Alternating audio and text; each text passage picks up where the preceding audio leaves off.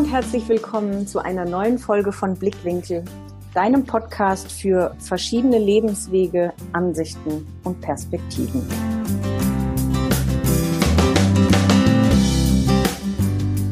Heute habe ich Eric Carter im Interview. Eric ist Schauspieler und ich freue mich sehr, ihn heute zu Gast zu haben. Ich weiß selbst noch nicht sehr viel über sein Leben. Wir haben uns einmal in Live getroffen, aber haben darüber noch gar nicht gesprochen.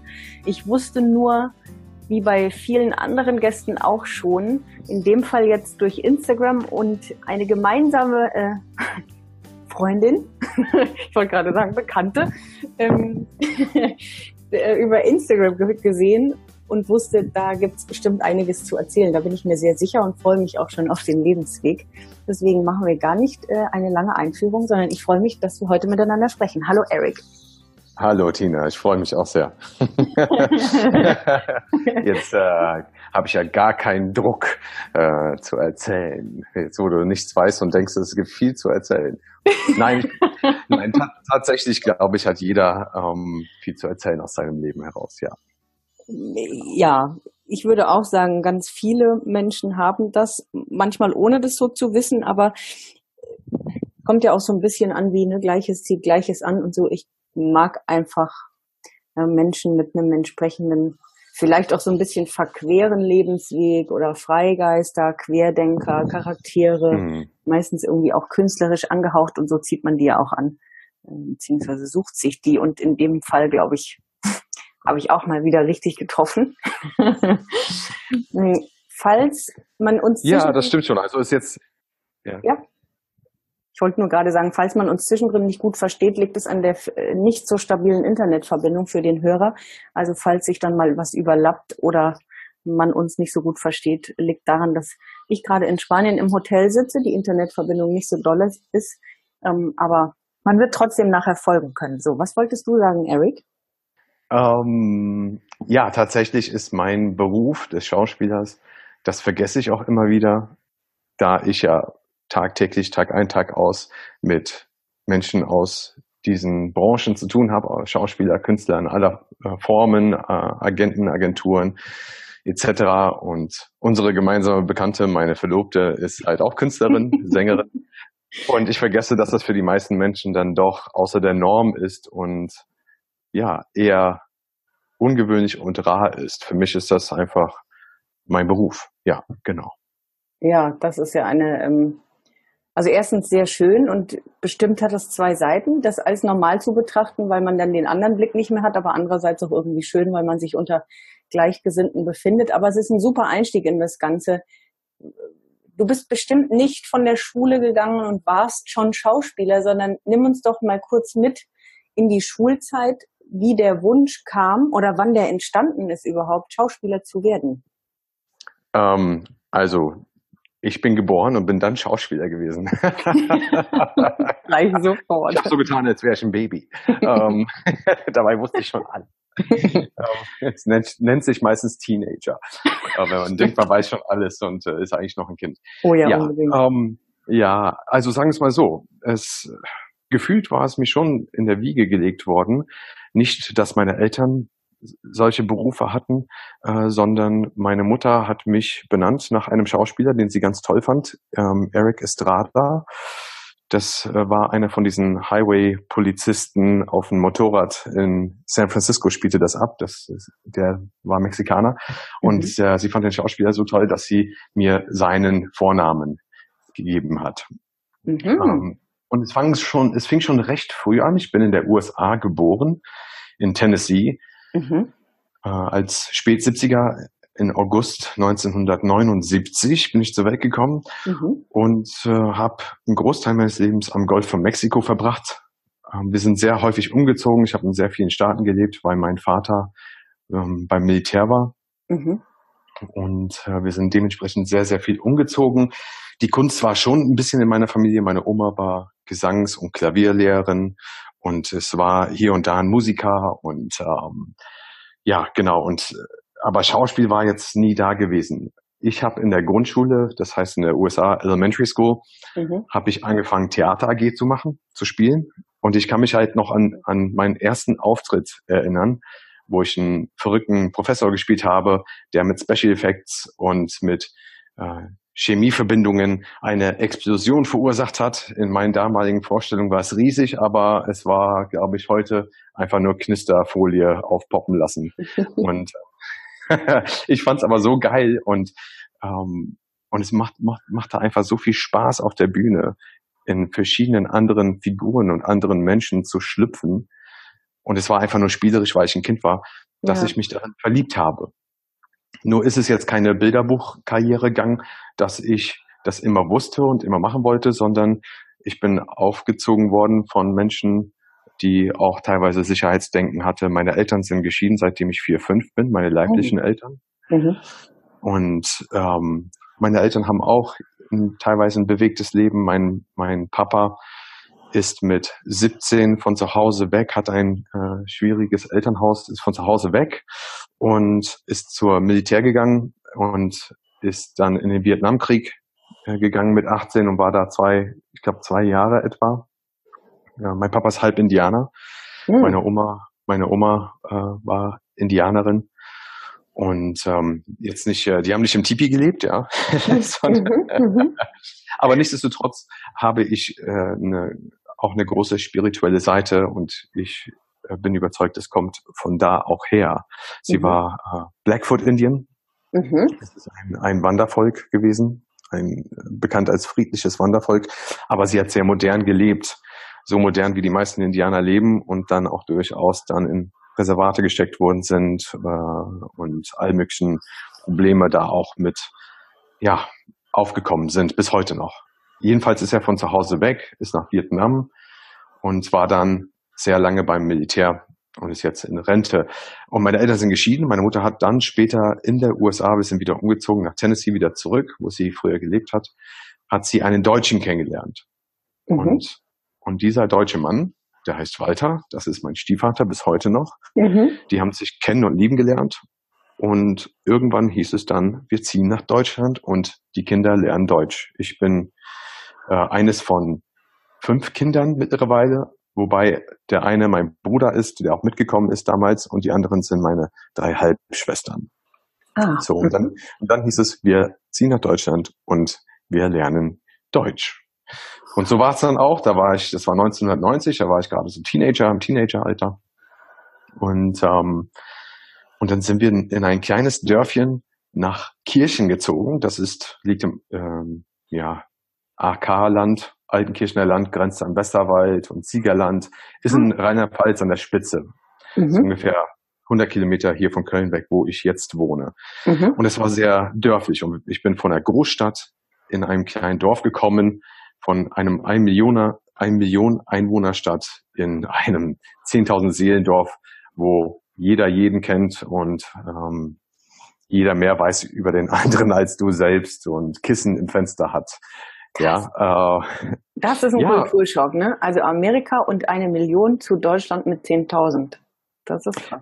Richtig, genau. Und ich glaube, wir haben die ersten paar Tage damit verbracht, im Zimmer eingeschlossen zu weinen, weil wir wirklich einen Kulturschock einfach hatten. Wir hatten wirklich einen Kulturschock. Das war für uns eine Reise in die Vergangenheit. Oh, krass, ja. Und auf einmal hast du lauter Menschen um dich herum, die du einfach gar nicht verstehst. Du kannst dich nicht äußern, du kannst nicht kommunizieren. Natürlich sagt man, du äh, redest mit Händen und Füßen, dass, dass man sich dann halbwegs verständigt. Das stimmt, wenn man im Urlaub ist oder freiwillig auf eine Weltreise geht, sage ich jetzt mal.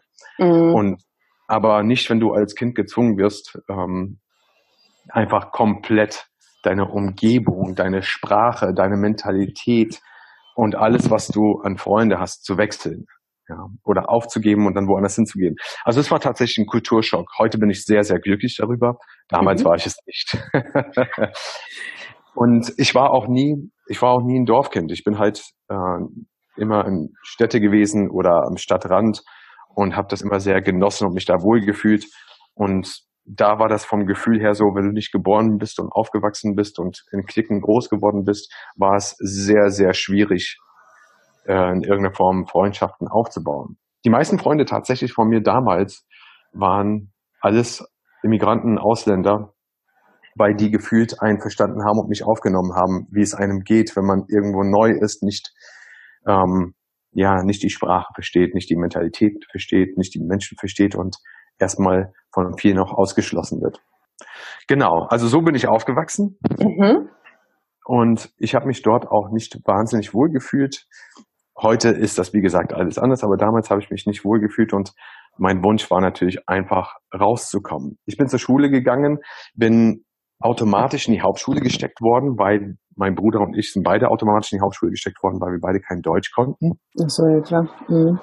Und mein Stiefvater hat, hatte Hauptschule, äh, hatte den Hauptschulabschluss gemacht damals, wo es noch ein bisschen mehr wert, als es in den letzten Jahren oder ich weiß gar nicht, ob es die Schulform noch gibt, aber auf jeden Fall war es da noch was wert gefühlt.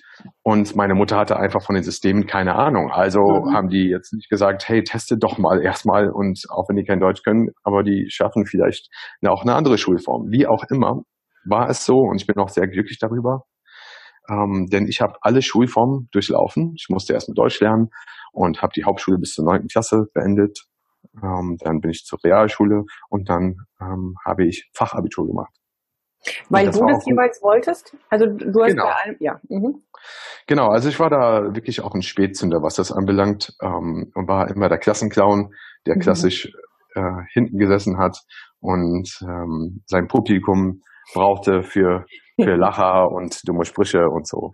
Und das ist bis heute noch geblieben, wobei ich heute gelernt habe, den äh, Autoritätspersonen nicht so sehr auf den Sack zu gehen und auch selber mehr lernen zu wollen. Aber ich brauchte meine Zeit bis dahin und ähm, habe mich quasi nach vorne gearbeitet, im wahrsten Sinne des Wortes, bis ich zum Schluss in der ersten Reihe saß. Ja. Freiwillig wohlgemerkt. Herrlich. So, mein Bruder ist, dem ist es nicht so leicht über, äh, von der Hand gegangen mit der deutschen Sprache. Der war auch älter, der ist vier Jahre älter als ich. Hm, mhm. Der kam schon hier in die äh, neunte Klasse, das war die Abschlussklasse, und konnte dann nicht adäquat Deutsch und hätte dann erstmal weiter Deutsch lernen müssen. Es gab ja damals noch Samstagsschule mit Förderunterricht und all so ein Zeugs.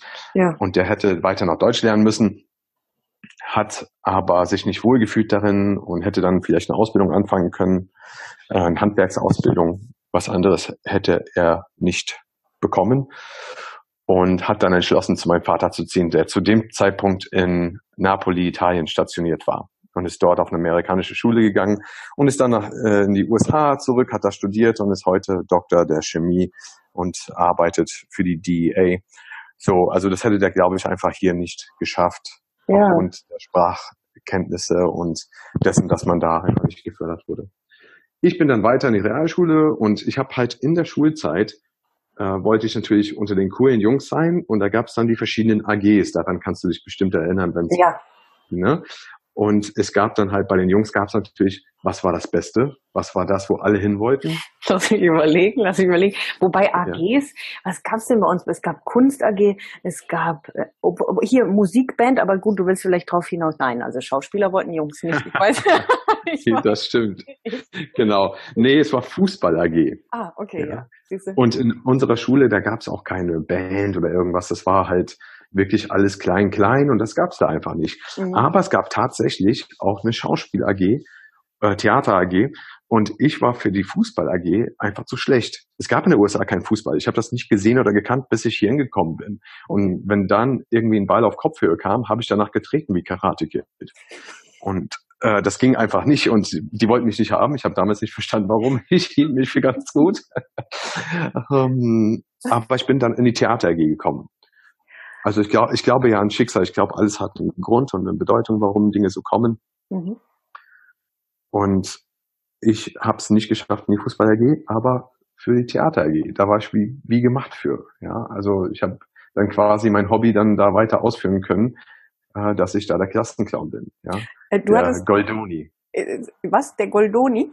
Der Goldoni, ja, ja. genau. Ähm, du hattest jetzt gerade gesagt, du bist in die Theater AG gekommen. Also gab es nur Fußball und Theater und die haben dich dann quasi automatisch in die andere geschickt oder wolltest du dann in die Theater AG? War das die zweite Wahl? Das war dann, das war dann das äh, kleinere Übel, hätte ich ja, fast okay. gesagt. Ja, ja. Das war das die zweite Wahl. Es gab natürlich noch, es gab Kochen, es gab Werkeln, okay. äh, all so ein Zeugs. Ja, Aber ja. für mich war entweder Sport oder Kunst. Es war jetzt ja nicht nur so im Leben, dass ich immer auch nur Schauspieler werden wollte, aber es war okay. ein starker Wunsch. Ja. ja. Und das war dann die quasi die zweite Erfahrung, die ich damit gemacht habe. Und äh, es kam immer wieder irgendwie in mein Leben, dass Theaterstücke, Musical, Schauspiel auf einmal präsent waren in irgendeiner Form, ohne dass ich das erkannt habe damals oder damit wusste, was anzufangen. Hm. So, mein Stiefvater ist halt sehr deutsch, der ist da aufgewachsen, er ist Handwerker mhm. und macht das auch ganz, ganz toll und er hätte gerne gesehen später, als ich dann in der Jugend war, dass ich halt in seinen Fußstapfen trete, nicht unbedingt so zu sein und so zu werden wie er, sondern äh, er hätte mir einfach helfen können, er hätte mir alles zeigen können. Und das ist ja etwas sehr, sehr Schönes. Wissen weitergeben.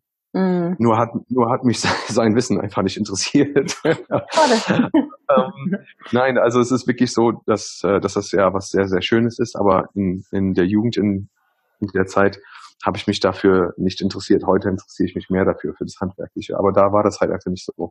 Für mich war immer klar, es gab so es gab ganz viele Sachen, die ich machen wollte, aber es gab so drei Säulen, die mich immer interessiert haben. Das eine war Theater, Schauspiel, das andere war Sport zu studieren und mhm. das dritte war Psychologie, Philosophie. Mhm. Ähm, und ich war damals auch bei einer Studienberatung in Siegen und habe das dann auch gesagt. Und dann sagte der Studienberater, wo ich, der, der sagte mir etwas, da dachte ich, dein Job muss man haben. Achtung jetzt. Er, er sagte zu mir, Sport, ja, da kannst du hier die Treppen hoch und runter laufen. Ähm, Psychologie, Philosophie, da kannst du danach zu Hause rumsitzen und philosophieren, warum du arbeitslos bist.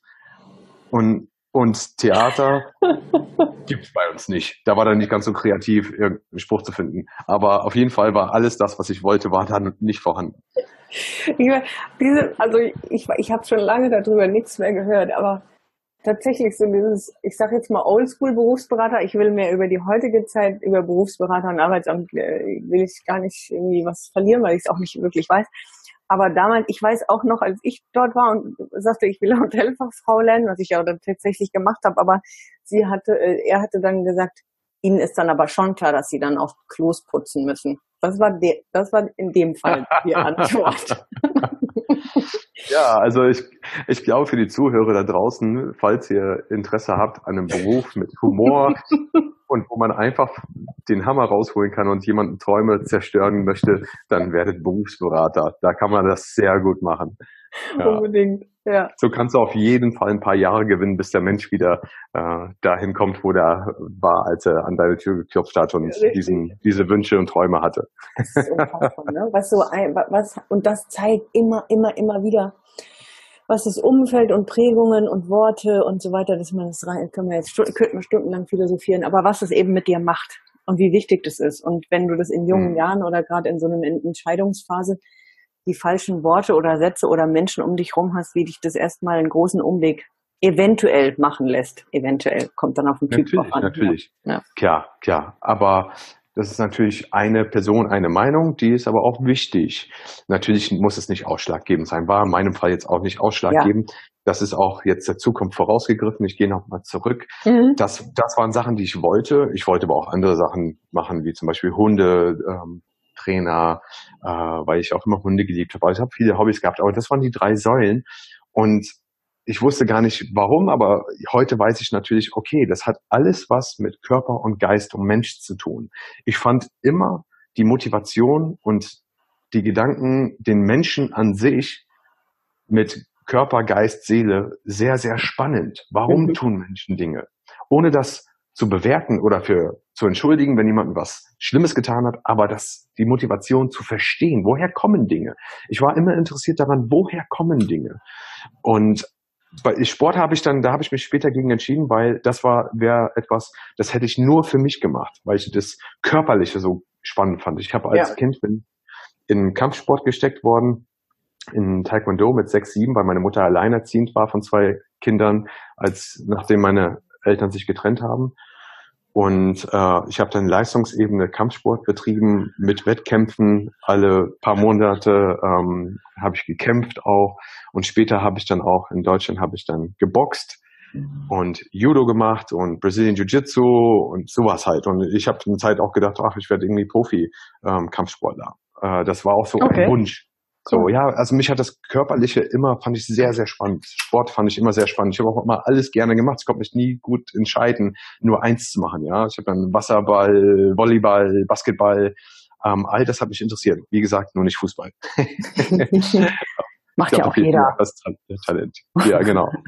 ähm, ja, und aber das hätte ich dann tatsächlich nur für mich studiert, weil ich nicht ernsthaft interessiert daran war, danach eine, einen Beruf daraus zu machen. Ich hätte nicht gewusst, was soll ich damit anfangen danach. Das wäre für mich gewesen. Mhm. Ähm, was legitim ist, aber so funktioniert die Welt halt auch nicht, dass man danach nicht damit arbeitet. Und das andere war Psychologie, Philosophie. Das war auch wiederum für mich. Ich konnte mir nicht vorstellen, irgendwo zu sitzen und ähm, oder gar in einer Psychiatrie zu sein und mit wirklich äh, Menschen zu arbeiten, die da Menschen brauchen, die gut sind und die da, damit sich Tag ein, Tag aus beschäftigen wollen. Da habe ich mich nicht gesehen. Also auch da wiederum nur für mich, für meine eigenen Interessen. Mhm. Und Schauspiel war das tatsächlich das Einzige, wo ich eine klare, ganz klare Vision hatte, was ich nach diesem Studium, was auch in gewisser Weise ein Selbststudium ist, aber was ich danach machen möchte und ähm, ganz, ganz klar gesehen habe, wo man hin kann. Mhm. Und das, das war dann für mich klar. Ähm, ja, also ich war dann halt in diesem Dorf und äh, habe dann nach, auf diesen beschränkten Möglichkeiten auf dem Arbeitsmarkt dort, war das nicht so, dass du sagtest, okay, ich gehe jetzt Schaus zum Schauspielstudium hier ums Eck oder so, wie das in jedem Großstadt ist. Und ich war damals 16, bin zum Arbeitsamt gegangen, habe da auch eine Beratung gemacht, Berufsberatung und habe dann mir, damals gab es noch kein Internet zugänglich für alle und die haben mir dann Sachen ausgedruckt, wie das funktionieren kann. Die haben mir damals nicht gesagt, weil sie einfach nicht wussten, dass es äh, staatliche Schulen gibt, mhm. sondern die haben mir gesagt, es gibt hier private Schulen, haben mir ausgerechnet, was das so grob kostet. Damals waren es noch D-Mark-Zeiten, da kostete das, glaube ich, irgendwo 400 D-Mark, 500 D-Mark im Monat und zu dem Zeitpunkt hat mein Bruder in der USA studiert, was äh, sehr teuer war, auch für meine Eltern, die ihn so gut es ging unterstützt haben. Mhm. Bedeutete aber, dass sie jetzt für mich jetzt nicht noch was über hatten. Und es hat sich also ausgeschlossen, in jungen Jahren schon irgendwo in eine Großstadt zu ziehen und zu studieren, weil ich nicht wusste, wie soll ich denn eine Wohnung bezahlen, äh, davon mich ernähren können, leben können. Ich war zu jung, um so viel arbeiten zu können, dass ich das selbst hätte verdienen können. Also mhm. ist dieser Traum ja erstmal geplatzt beziehungsweise in den Hintergrund gerückt. Mhm. Und mein Stiefvater und die Einflüsse dort waren halt einfach, mach was sicheres, mach eine Ausbildung, da hast du was in der Tasche. So, und dann habe ich erstmal Schule weitergemacht, habe mich verliebt, habe meine erste Beziehung geführt von zwei Jahren und dann waren einfach andere Dinge im Vordergrund und man dachte so, okay, ich dachte dann, ja, ich werde jetzt hier bald einfach ein Leben aufbauen. Hab dann später eine Ausbildung gemacht und damals gab es nicht die Möglichkeit, dass jemanden dir gesagt hat, so funktionierte die Schule einfach nicht. Es hat mir keiner gesagt, du, was willst du werden? Und was würdest du werden wollen, wenn Geld keine Rolle spielt, ja? Sondern mhm. dann, wo, es, wo es wirklich um innere Werte ging. Sondern es war immer Sicherheitsaspekt. Und ich wusste einfach auf dem normalen Markt, was dann wirklich beschränkt ist auf Handwerk und äh, Bürotätigkeiten, in der in Ausbildungsstellen. Da gab es mhm. auch noch nicht Fitnesskaufmann, Ernährung und dies und das. Es gab ja alles einfach damals noch nicht. Ja. Das waren die Klassiker eher. Und dann habe ich mich umgeschaut, was es gibt und was kann ich, was fällt mir leicht. Und in der Schule fiel mir Mathematik, BWL, diese Sachen fielen mir immer leicht. Also war ich da ein bisschen faul und habe den Gedanken gehabt, nicht was, wo, was für ein Mensch will ich werden, was würde ich machen, wenn ich, wenn Geld keine Rolle spielt. Ähm, und und was, was will ich können, sondern ich habe gedacht, was kann ich machen mit wenig Aufwand? ähm, was, was geht mir leicht von der Hand? Und dann habe ich dann geschaut, welche Berufe verdienen wie. Und ganz oben in, in, den, in den Berufen war dann halt Bankkaufmann. Ich habe dann überlegt und dann habe ich mich einfach da nicht gesehen, jeden Tag im Anzug. Ich habe eine absolute Hass gegenüber Anzüge gehabt damals. Mhm. Heute finde ich ihn ganz schön, aber damals fand ich das furchtbar diesen Gedanken. Und dann habe ich gesehen, als zweite, an zweiter Stelle war Industriekaufmann. Und es war auch so, dass du in den meisten Bereichen reinschauen konntest. Du warst also nicht beschränkt auf einen Bereich. Das war mir auch immer wichtig, dass da keine Langeweile aufkommt, dass es nicht immer eintönig ist. Dann habe ich mich tatsächlich beworben an drei Stellen. An zwei mhm. Stellen habe ich da eine Zusage bekommen und habe dann in einer Stelle dann die Ausbildung angefangen. Ich habe damals gedacht, ah, es war vielleicht ein Fehler, weil ich habe die Ausbildung dort nur mich dafür entschieden, weil ich dort verkürzen konnte. Ich konnte auf zwei Jahre verkürzen und mir war es mhm. einfach wichtig, das Ding so schnell wie, wie möglich runterzurattern. Klar. Bei der anderen Stelle hätte ich drei Jahre machen müssen. Die hatten das nicht anerkannt. Ich hätte das äh, die volle Zeit machen müssen. Und die haben vornherein gesagt, es gibt keine Übernahmen. Die nehmen keine Leute nach der Ausbildung an und beschäftigen die nicht weiter. Ähm, aber was für die gesprochen hat, die waren international, hatten auch Zweige in der USA. Und im Nachhinein habe ich gedacht, ah, es war vielleicht ein Fehler, nicht dahin zu gehen, weil dann hätte ich vielleicht auch in die USA zurückgehen können in irgendeiner Form. Mhm. Aber heute, wie ich weiß, ist alles, alles hat einen Sinn, mhm. dahin gehen. Mhm. Und diese Ausbildung habe ich angefangen. Und das war in einem noch kleineren Dorf, das heißt Wissen. Und heute weiß ich warum, aber damals wusste ich nicht warum. Es ging mir ganz schlecht. Ähm, es war so mit die schwierigste Zeit meines Lebens. Es ging, es, es war für mich, ich fühlte mich nicht wohl und ich mhm. wusste nicht, was es war. Also ich habe wirklich teilweise, ich würde heute behaupten, ich bin natürlich kein Arzt und kann nicht diagnostizieren, aber ich habe sowas wie Panikattacken bekommen. Ich habe äh, Depressionen verspürt. Ich habe den Sinn nicht mehr gesehen in meinem Leben. Ähm, aber heute weiß ich einfach, weil ich gegen meine Seele gegangen bin. Ich mhm. habe etwas gemacht, was nicht meiner Natur entsprach. Es war jetzt keine chronische Krankheit, sondern es war einfach, ja, sich in dem Moment krank machen, weil man vehement gegen seine Seele geht. Mhm. Und ich habe diese Ausbildung gemacht und habe mich sehr, sehr unwohl gefühlt, nicht weil die Menschen schlecht waren, nicht weil der Beruf schlecht ist, sondern weil es einfach nicht mein Leben war. Es ist nicht meine Bestimmung, nicht mein, mein Leben gewesen, diese Aufgabe nachzugehen. Das war nicht ich. Ich habe da, ich war da, das war mit meiner schwierigste Schauspielerrolle, ja. nämlich so, so etwas versuchen zu sein, was man einfach nicht ist. Ja. Unbedingt, ähm, ja klar. Und, ja. und ich, ich glaube, das können viele Menschen überall bei sich finden, egal was es ist. Ähm, zu sagen, man versucht etwas zu sein, was man nicht ist, eine, eine Person, ein Leben zu führen, der nicht dein Leben ist, der nicht du bist. Jedenfalls habe ich das aber damals in den jungen Jahren nicht erkannt, was es ist und wusste nicht, was los ist. Hm. Und ich habe diese Ausbildung aber zu Ende geführt und bin übernommen worden, auch noch zu meinem, zu meinem Pech. Und ähm, da hat, da hat es mit dem Manifestieren wieder geklappt, ne? Also du hast ja quasi mhm. was genommen, wo man übernommen mhm. werden hätte können und so ist es dann auch gekommen. Genau. ja. Also man muss aufpassen mit seinen Wünschen. Auf jeden Fall. Ähm, Genau.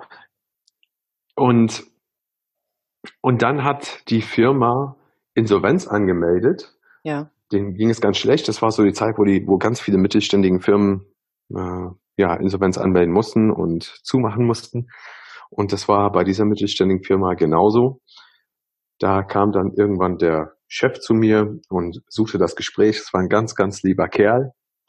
Und den mochte ich auch sehr gerne. Und der sagte dann zu mir, dass die ungefähr ein Drittel der Belegschaft, es waren, glaube 100 Leute von 300, entlassen müssen nach einem Betriebsplan oder Sozialplan. Und natürlich war ich jung, ungebunden, ledig, keine Kinder und stand natürlich ganz oben auf der Abschlussliste kurz nach der Ausbildung. Mhm. Und hat mir dann gesagt, dass, dass ich dann halt gekündigt werden muss, äh, gekündigt werde mhm. und entlassen werde. Und ich habe dann halt nach außen hin ja betrübt gesagt, schade. Und innerlich habe ich wirklich die Faust geballt und Yippie yeah gerufen und es war das Beste, was mir passieren konnte. Egal, ähm, ja. Aber es hat, ich wollte nicht respektlos sein nach außen, weil es viele Menschen traf, die, die wirklich äh, ihr Leben lang da schon waren und das geliebt ja. haben, anders als ich und das für die auch existenzbedrohend war. Und dementsprechend habe ich natürlich dann halt jetzt nicht yippie gerufen. Aber für mich, für mein Leben, für meinen Werdegang war das Beste, was mir passieren konnte, aus verschiedenen Gründen. Aber eines der Hauptgründe war einfach, dass ein Schalter in meinem Gehirn umgegangen ist. und zwar der gesagt hat, es gibt keine Sicherheiten im Leben. Es gibt keine Sicherheit. Also mach, was dein Bauch dir sagt, dein Bauchgefühl, wonach dein, dein Herz strebt. Mach das, folge das, was dich ruft, wonach du dich sehnst. Weil es gibt keine Sicherheit im Leben. Und das wurde mir da bewusst. Da ging dieser Schalter in diesem Moment. Es war wirklich so ein Aha-Moment in meinem Leben, wo ich das begriffen habe. Weil wir ja nun mal in einer Gesellschaft leben in Deutschland, wo es wirklich auch sehr viel darum geht. Du musst Sicherheiten haben. Du musst ein sicheres Leben führen, sicheres Einkommen haben. Und das hat mir dann gezeigt, dass viele Leute, die eben ihr Leben lang da waren, die drei Kinder zu Hause haben, die gerade ein Haus gebaut haben, abbezahlen müssen, auf einmal in so einer Bredouille kommen und von heute auf morgen mehr oder minder entlassen werden und dann zusehen müssen, wie das Leben weitergeht. Und das Leben geht ja weiter. Ah, unbedingt. Also danke und Entschuldigung, dass ich dich unterbrechen muss. Aber also ich habe sowieso schon seitdem du du erzählst so wunderschön, da merkt man unter anderem auch den Beruf von den Entertainer. Ich merke mir Ach. immer die Stellen, wo ich denke, ah, da kannst du noch nachfragen. Aber du erzählst dann auch immer so schön weiter. Ich hebe es mir auf. Aber an dieser Stelle, ähm, ja, danke, dass du das nochmal so erwähnt hast mit dieser Sicherheit. Ich glaube, es gibt sogar diesen Spruch, ähm, wenn du einen sicheren Job haben willst, mach dich selbstständig. Und ich würde den inzwischen tatsächlich unterschreiben, weil hm nichts ist sicher. Danke. Also danke für diesen Hinweis nochmal. Jetzt äh, unterbreche ich dich nicht. Jetzt darfst du weitermachen. gerne, gerne. Ja, da, du äh, unterbrech mich da, wo du möchtest. Also du unterbrichst mich ja nicht, sondern es ist ja dann durchaus doch ein, ein Dialog. Von daher ist alles gut. Ähm, aber ich sage das nicht, weil ich so weise bin, sondern ich sage das nur, weil das meine Erfahrung ist für mich. Ja, ja. Und, und wo ich merke, dass, ja, ich bin ein Mensch, wir sind alle verbunden und das, was mhm. für mich gilt, gilt nicht für jeden, aber für viele de denke ich dann auch schon. Ja. Ich glaube, viele, viele Krankheiten, sei es mental oder körperlich, kommen heute auch daher, weil Menschen in Leben stecken, die nicht das Leben sind, das sie führen sollten. So ist es. Ja. Und, und dein Körper, dein Geist spricht mit dir. Nur muss ich erstmal und heute immer noch, aber damals musste ich noch viel stärker als heute lernen, darauf zu hören. Und mhm. was will er mhm. mir eigentlich sagen? Mhm. Was, was, was will diese Erfahrung? Was will mein Körper? Was will mein Geist mir sagen? Und ähm, okay, jedenfalls war das dann auch nicht so, dass ich äh, dieses, der Schalter ist umgegangen. Ähm, ich habe gemerkt, sicher ist nichts. Aber es war jetzt auch nicht so, dass ich dann sofort wusste, was mache ich mit meinem Leben. Ich wusste nur, ich muss hier raus. Ich muss raus. Ich muss raus und meinen Horizont erweitern und einen klaren Blick bekommen. Und ich habe diese drei Säulen genommen, die dieser Sportsäule, ähm, Psychologie und Schauspiel und habe geguckt, wie könnte ich einen Tapetenwechsel bekommen, wie könnte ich einfach rauskommen, meinen Horizont erweitern und wo könnte ich vielleicht diese Säulen in irgendeiner Form einbinden und habe dann angefangen zu suchen, zu recherchieren, was gibt es. Ich war immer sehr Spanien-affin mhm. und wollte gerne nach Spanien und dann kam ich irgendwann auf den Job des Animateurs. Ähm, gut, das ist jetzt nicht zwingend Psychologie äh, drin. in gewisser Weise vielleicht schon auch. In, in, in gewisser, äh, aber, aber es steckt schon darin, weil du hast mit Menschen zu tun. So ist Und darum es ging, darum ging es mit mir. Du hast mit Menschen aus aller Welt zu tun, äh, die alles Mögliche mitbringen, wo man in Gespräche reinkommt. Mhm. Und du hast dann halt die Bühne, Shows, Sport etc. Das war für mich wie gemacht in dem cool, Alter. Genau, hat irgendwie alles miteinander vereint, ne? Genau.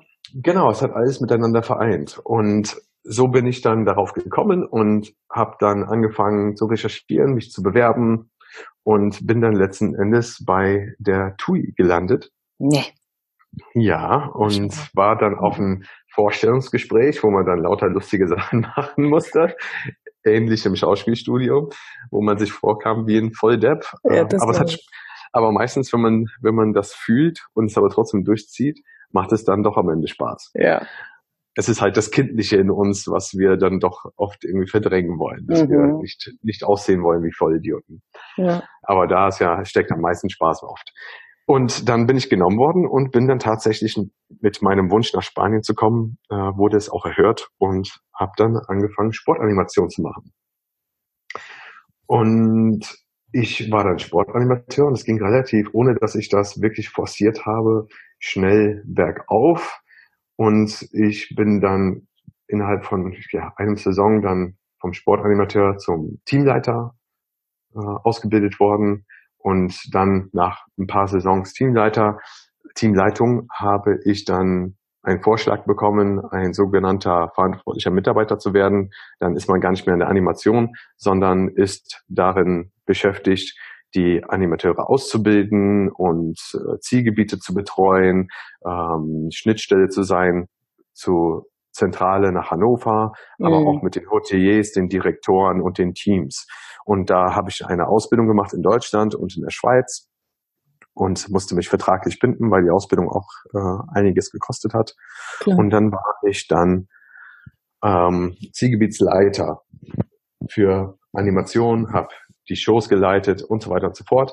Ich mhm. habe dadurch Leute vom Musical kennengelernt und äh, von Shows kennengelernt, mit denen ich mich angefreundet habe und die in mir Potenzial gesehen haben und die haben mich dann äh, weiter beworben und dann bin ich dann von einem äh, Hoteldirektor vom Robinson angeworben worden später. Ich wollte dann auch aus dem Beruf raus. Das war ja nie etwas, was ich lange machen wollte. Und ich bin quasi ungewollt aufgestiegen aus der Animation raus, was mir eigentlich Spaß gemacht, hin zu einem Bürojob, mehr oder minder dann immer mehr werdend. Äh, zu etwas, was ich früher gemacht habe, was ich eigentlich nie machen wollte. Ja. Und aber der Erfolg schmeckt einfach so gut. ja, natürlich. Und das ist auch das ist doch ein ganz normaler ähm, Verlauf der Dinge, dass man in seinem Berufsweg, äh, Lebenslauf, Karriere, wie auch immer man das betiteln will, wenn Verantwortung, Erfolge und von mir ist auch Geld irgendwie ansteigen, dann überprüft man nicht täglich, ob das immer noch 100 Prozent das ist, was einem Spaß macht, sondern erstmal macht es einem deshalb Spaß, weil man Erfolg hat damit. Und dann kommt irgendwann dann der Gedanke oder mhm. wieder mal das Gefühl und der Körper und die Emotionen zu zeigen, oh, ist das überhaupt noch das, was ich machen will? Aber ich glaube auch, das ist ein ganz normaler Weg, ja. Genau, und das ist auch eine wichtige Erkenntnis, die, die jeder für sich machen muss. Ich glaube, der Teufel kommt mit Verlockungen.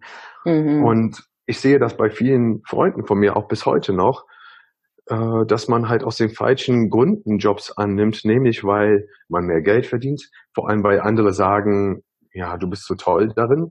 Mhm. Äh, sehr schön, sehr schön auch bestätigt zu werden und weil man Verantwortung bekommt und weil andere zu dir hinaufschauen und weil du wichtiger bist, ja. Also es sind ja alles so Punkte, die einen äh, das Ego schmeicheln und ja. wo man sagt, ja, deswegen mache ich das. Also eigentlich lauter falsche Gründe. Mhm. Ja, also man, ich, ich muss mich immer wieder besinnen zu sagen, was würdest du machen, wenn Geld keine Rolle spielt? Würdest du es machen, wenn Geld keine Rolle spielt? Würdest du diese Aufgaben haben wollen?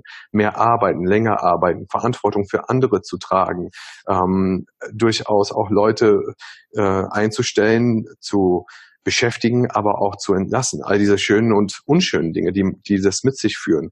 Äh, weniger Privatleben zu haben. Ähm, oftmals in großen Firmen ist das dann ja noch so, dass man äh, ja ein Sprachrohr hat, eine Mentalität, wo ein Ich nicht mehr so vorhanden ist, sondern mehr ein Wir vorhanden ist, was ja auch schön sein kann, aber es war nie so meins. Wenn, wenn dann Entscheidungen nach unten getragen werden, die Menschen betreffen, die dann vielleicht Jobs verlieren, die man gutheißen muss, nur weil man in einer Position ist, wo es von einem erwartet wird. Mhm, und selber die eigene Meinung nicht sagen darf, weil das dann gegen die Richtlinien von oben gehen würde. Ja. Und das ist, das ist etwas, womit ich nie leben konnte. Und das hat mich dann wiederum unglücklich gemacht, immer weiter nach oben aufzusteigen und mehr Geld zu verdienen. Das hat mich eigentlich, eigentlich mehr unglücklich gemacht als alles andere. Aber jedenfalls war ich dann dort an, an dieser Position mhm. und bin dann von äh, einem Direktor von Robinson abgeworben worden, der mich sehr umschmeichelt hat, etwas ganz anderes zu tun ähm, nämlich die Abendunterhaltung zu leiten, sprich verantwortlich zu sein für Shows. Welche mhm. Shows werden gemacht, die Qualität der Shows, die umzusetzen, umzusetzen, ähm, äh, Musicals und Theaterstücke. Und das fand ich sehr spannend. Das äh, ging genau in meine Richtung, etwas, was ich immer gerne gemacht habe, das Kreative. Ich hatte vorher auch ähm, Regie geführt für Shows, also natürlich alles sehr ähm, semi-professionell. Äh, aber dennoch war das etwas, was ich immer gerne gemacht habe. Mhm. Und dieser Job, wo ich aufgestiegen bin, der zunehmend ähm, Bürotätigkeit war und äh, zunehmend so war, dass es auch in mein Privatleben in, äh, eingeschnitten hat, dass die mir gesagt haben, wo ich hingehe. Ich hatte einen Vertrag, der weltweit einsetzbar war, wo ich hätte von heute auf morgen abgezogen werden können, was auch passiert ist. Ich bin aus meinem heißgeliebten Spanien nach Griechenland gegangen mhm. und ähm, habe quasi alle meine Leute wieder verloren und ich mag Griechenland sehr gerne, aber ich wollte halt immer in Spanien bleiben. So, und das waren lauter Entscheidungen, die getroffen wurden, dass ich gesagt habe, ich finde das jetzt gar nicht mehr so sexy für mein Leben, es ist eigentlich gar nicht mehr da, wo ich sein wollte und wo ich auch angefangen habe. Ähm, und deswegen bin ich dann halt tatsächlich auch gewechselt. Und mhm. das war mehr meine Richtung. Und dann habe ich auch immer mehr im Schauspielbereich gemacht. Ich habe zufälligerweise, als ich eingeflogen worden bin, auf die Kanaren für eine äh, Silvestershow, die habe ich, da habe ich Regie geführt und selber gespielt. Da habe ich eine kennengelernt, die äh, Schauspielerin war oder ist noch. Mhm, mh. Und äh, sie hatte mir dann vorgeschlagen, ich sollte sie doch mal in Köln besuchen und da mal ein oder, ein oder andere Schauspielworkshop machen. Mhm.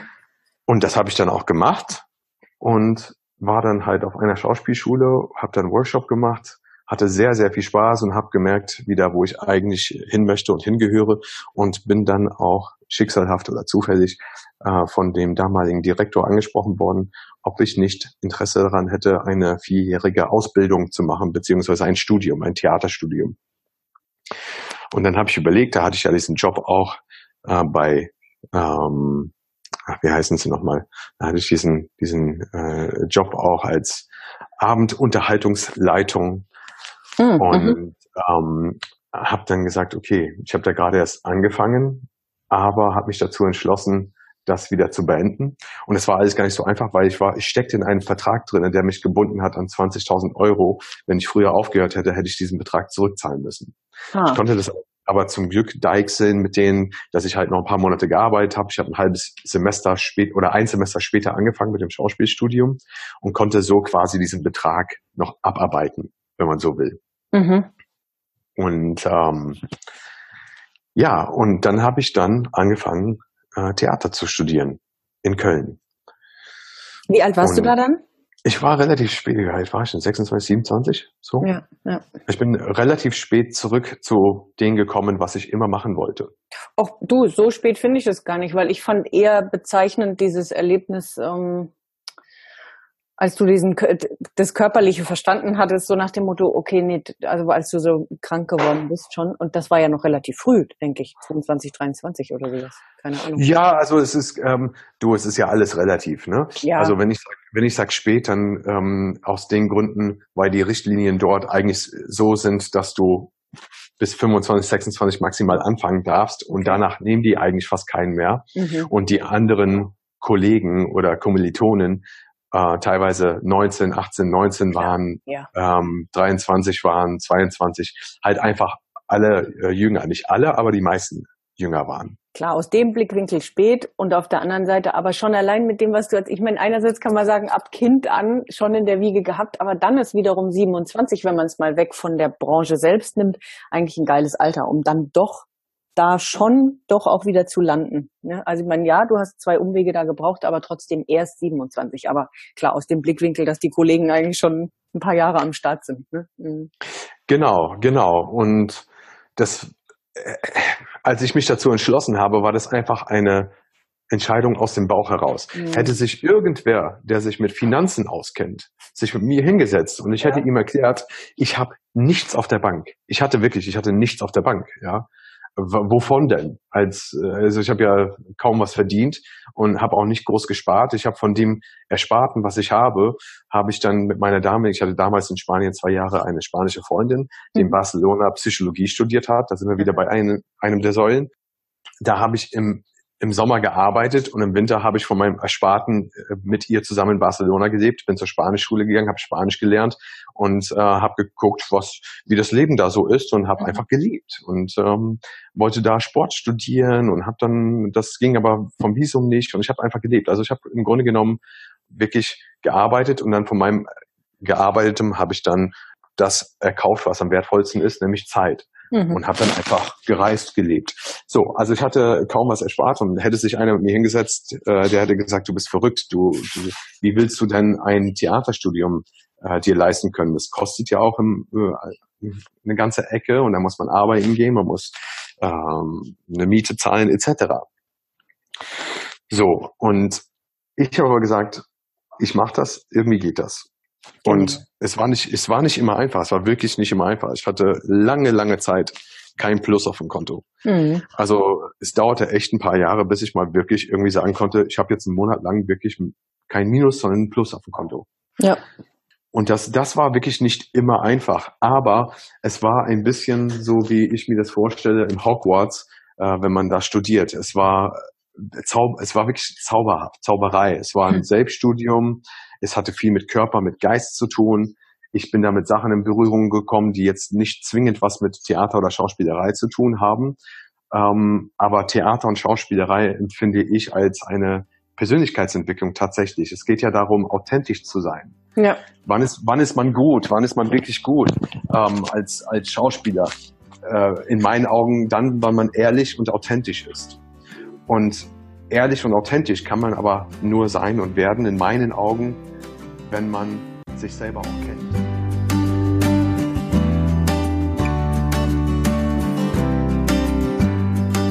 Authentizität.